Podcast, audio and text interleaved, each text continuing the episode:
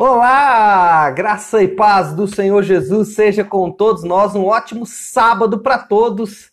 Hoje é dia 15 de maio de 2021. São 7 horas e 32 minutinhos. Estamos começando aqui mais um devocional. Hoje o tema do nosso devocional é inverso. Por que, que esse tema? Por que escolhi esse tema?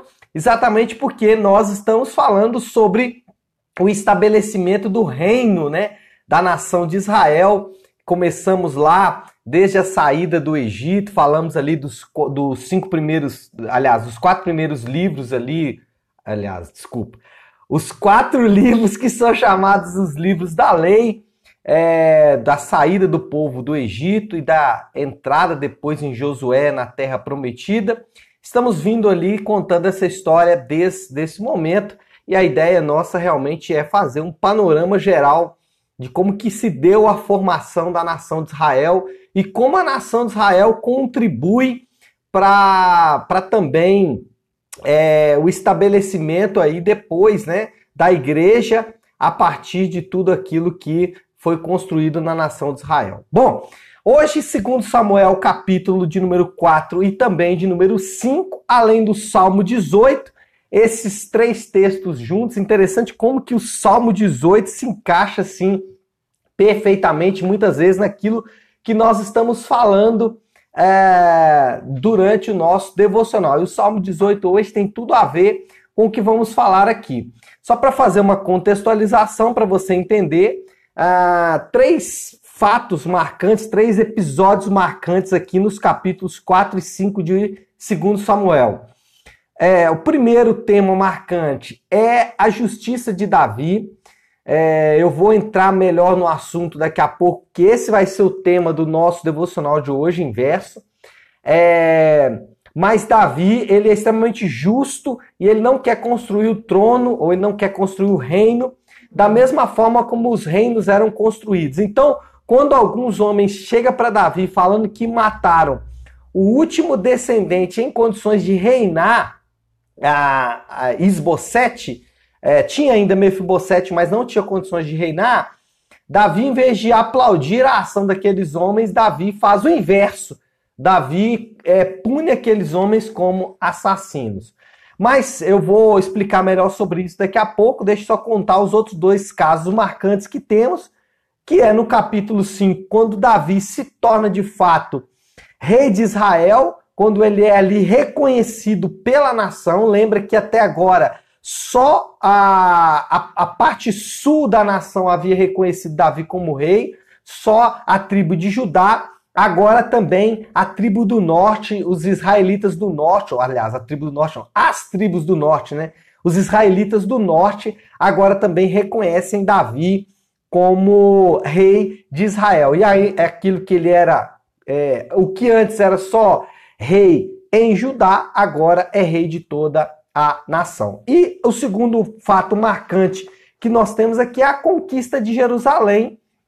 Jerusalém, que depois ficou conhecida como a cidade de Davi e que durante muitos anos foi, aliás, até ainda hoje é a capital de Israel, né, Jerusalém, e a gente vê brigas aí eméricas por causa exatamente de Jerusalém.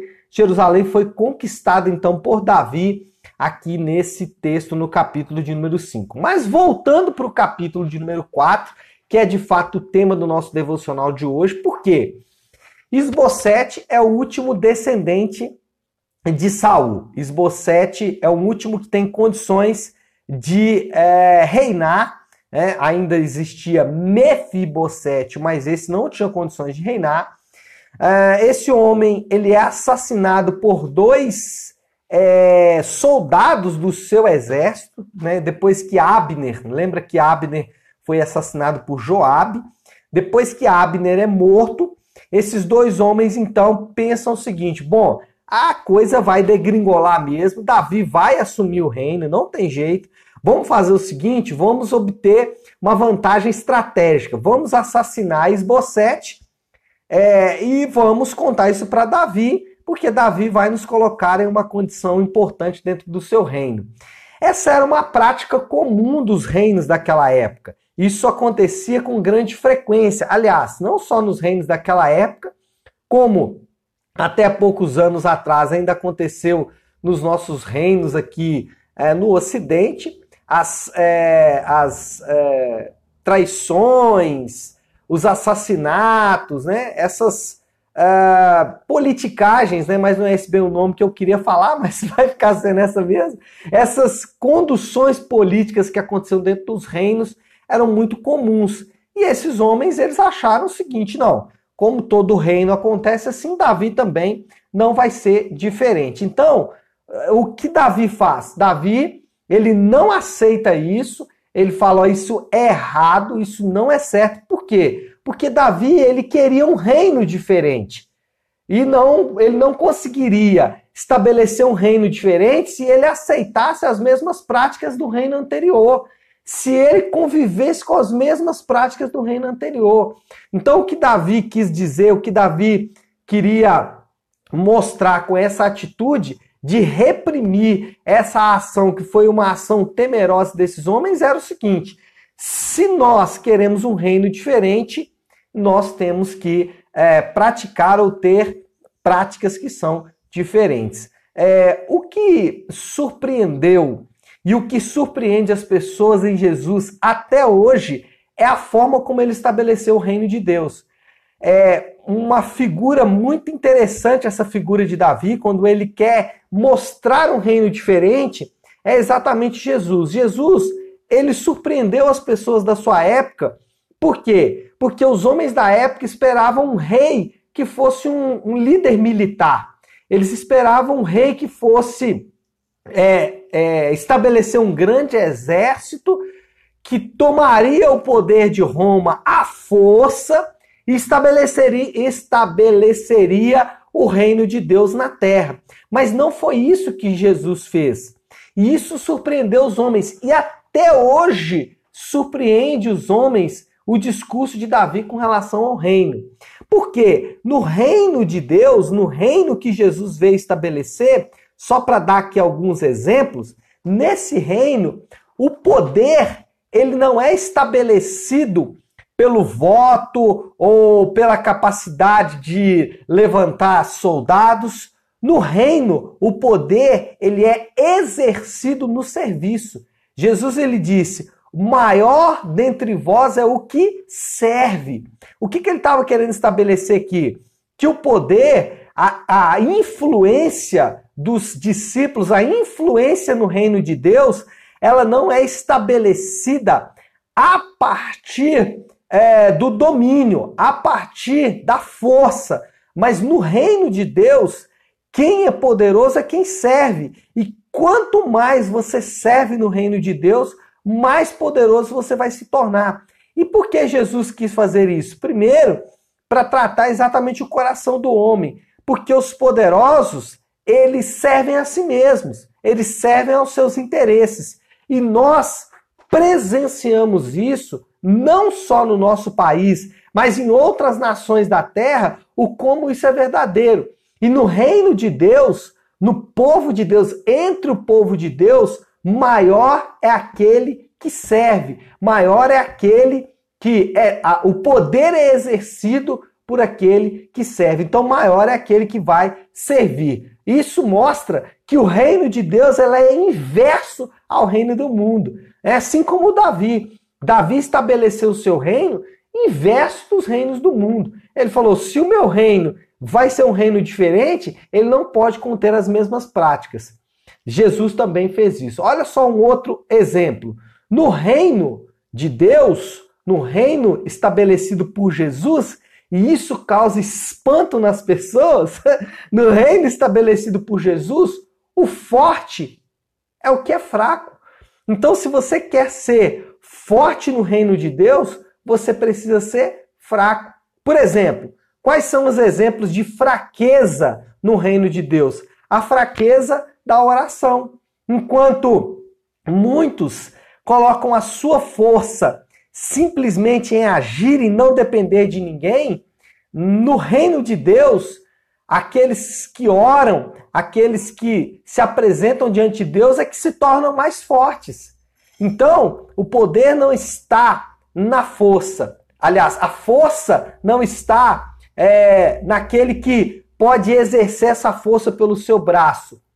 No reino de Deus, a força está na oração, a força está no arrependimento. Jesus ele disse que a entrada das pessoas no reino dele se daria pelo arrependimento. E existe coisa que é mais fraca do que reconhecer os nossos erros, reconhecer as nossas debilidades, reconhecer as nossas fraquezas. Né? Isso é o arrependimento. E Jesus disse que essa seria a porta de entrada do reino. Outra forma de fraqueza do reino é a fé, que é a confiança em Jesus e não a confiança em nós mesmos, não a confiança na nossa própria capacidade. Então, assim como Davi, ele estabeleceu um reino inverso do reino dos homens, Jesus também estabelece um reino que é o forte é o fraco, o forte é o que ora, o forte é o que se arrepende, o forte é o que confia em Jesus, o forte é o que confia a sua vida apenas em Jesus. Percebe como o reino de Deus ele é inverso? Percebe como o reino de Deus ele é estabelecido a partir de conceitos que são muito diferentes dos conceitos que nós temos no mundo normalmente.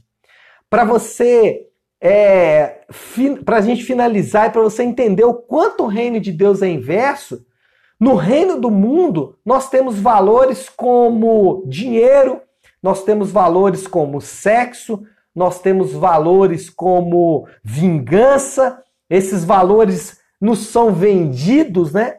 É, como se fossem valores importantes, mas no reino de Deus, os valores, a moeda, o que tem valor no reino de Deus são coisas como o amor. No reino de Deus, o que vale é o amor. E ontem eu falei muito sobre isso, né? Sobre o amor sem hipocrisia, um amor que fala a verdade. É, no reino de Deus, esse tipo de amor tem valor e não o valor, o amor que o mundo quer apresentar. No mundo, o amor ele aceita tudo que você faz como se fosse natural. No reino de Deus, o amor é uma das suas principais moedas. No reino de Deus, o perdão tem valor. No reino de Deus, a vingança perde o seu valor e o perdão passa a ter valor. No reino de Deus, olho por olho e dente por dente, é, perde o seu valor e passa a ter o valor, então, o perdão. No reino de Deus, um valor importante não é acumular riquezas, não é ter é, é, coisas pelas quais nós nos orgulhamos, mas no reino de Deus, a generosidade é um valor. No reino de Deus, a entrega é um valor e não a conquista é um valor. Então você percebe em todos esses aspectos que eu falei do reino de Deus, que o reino de Deus ele é inverso ao reino do mundo. Quando Davi quis estabelecer o seu reino de forma diferente dos reinos da terra, ele estava nos apontando para uma realidade futura. Jesus também viria estabeleceria um reino que é exatamente o oposto dos reinos desse mundo. E é interessante como que o nosso coração deseja um reino diferente, como que o nosso coração desejaria viver em um país, viver é, entre políticos termos políticos ou um Estado que fosse diferente dos Estados que nós temos na Terra. Quando nós temos um vislumbre desses Estados, através de nações que são um pouco mais organizadas, o nosso coração se aquece. Ai, como eu queria ir para esse reino. Mas, na verdade, o nosso coração está desejoso do reino de Deus, do reino prometido. Já podemos começar a viver esse reino agora, mas esse reino ainda vai se estabelecer em sua plenitude quando a promessa de Deus se cumprir, a nova Jerusalém descer do céu e aí sim nós vamos habitar nesse reino eternamente. Então, é, o que nós precisamos entender é isso, que esse reino é uma promessa, vai se cumprir e nós já podemos começar a viver parte desse reino na terra. Não podemos desejar ser do reino não podemos desejar o reino de Deus, esse reino que tem os seus princípios e valores completamente invertidos em relação aos reinos do mundo, não podemos desejar ser desse reino, mas não querer viver como residentes desse reino. Se vamos viver nesse reino de fato, e de fato vamos viver, devemos começar a vivê-lo a partir de agora. Então é isso, pessoal. Eu creio que já podemos orar é, com o nosso coração queimando, desejoso de estarmos quanto antes nesse reino poderoso de Deus na terra. Não é isso? Vamos orar então? É, se você puder, pare aí o que você está fazendo agora e vamos juntos buscar ao Senhor para que de fato nós possamos viver esse reino dele aqui na terra. Vamos fazer isso? Se você puder, então, pare o que você está fazendo e vamos orar por um instante. Senhor nosso Deus, Pai de graça, Deus de amor e de misericórdia. Senhor, nós nos curvamos agora a Ti, nós nos, é, Senhor Deus, nos colocamos diante do Senhor agora, na certeza que temos, Pai, de que nós temos um novo Rei. O nosso Rei não é mais como os reis dessa terra. O nosso rei não é mais como, reis, como os reis que nos submetem a julgos, Pai, de escravidão. Mas nós temos um rei, um rei que nos ensinou o amor, que nos ensinou a generosidade, que nos ensinou o serviço. Nós entramos pelas portas desse reino pela fraqueza da oração, pela fraqueza do arrependimento, da fé. Nós nos achegamos, Senhor Deus, diante do trono do Senhor, na certeza que temos, Pai, de que o Senhor estabelece um novo reino na terra. Senhor, nós queremos, precisamos e desejamos esse reino. O nosso coração anseia pelo dia em que de fato esse reino será plenamente estabelecido na terra. Nós ansiamos e desejamos pelo momento em que viveremos esse reino na terra. Enquanto isso não acontece, Pai, nós podemos, em nossas próprias vidas, viver parte desse reino na terra, usufruir de parte desse reino, Senhor Deus, ainda nesses dias. Nós, Senhor Deus, nos aproximamos de Ti, Pai, na certeza de que temos de que esse reino será estabelecido e que viveremos para sempre nesse reino. Oramos, Pai, para que já possamos viver parte desse reino nesses dias. Ajuda-nos, Pai, a viver essa realidade. Ajuda-nos, Senhor Deus, a implantar esse reino na terra. Esse é o nosso desejo, essa é a nossa oração. Também oramos, meu Pai, pelos nossos irmãos nessa manhã, irmãos que estão enfermos, irmãos que estão presos, Pai, Pai, a enfermidades nesses dias. Nós oramos para que o Senhor os cure nessa hora, Pai, que a graça do Senhor os alcance, que o amor do Senhor os alcance.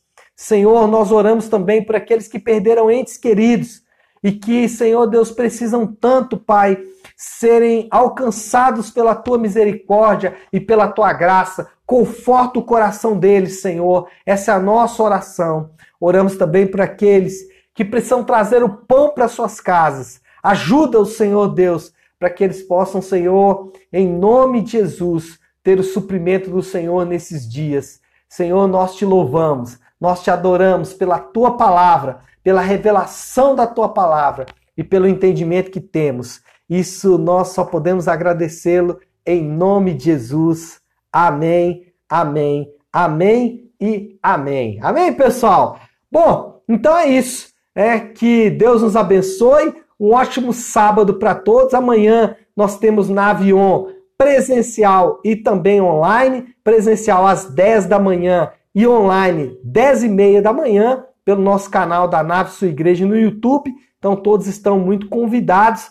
Então, nos encontramos amanhã e segunda-feira, 7h30 da manhã, estaremos de volta aqui com o nosso devocional, tá bom? Que Deus abençoe, ótimo sábado, fiquem com Deus.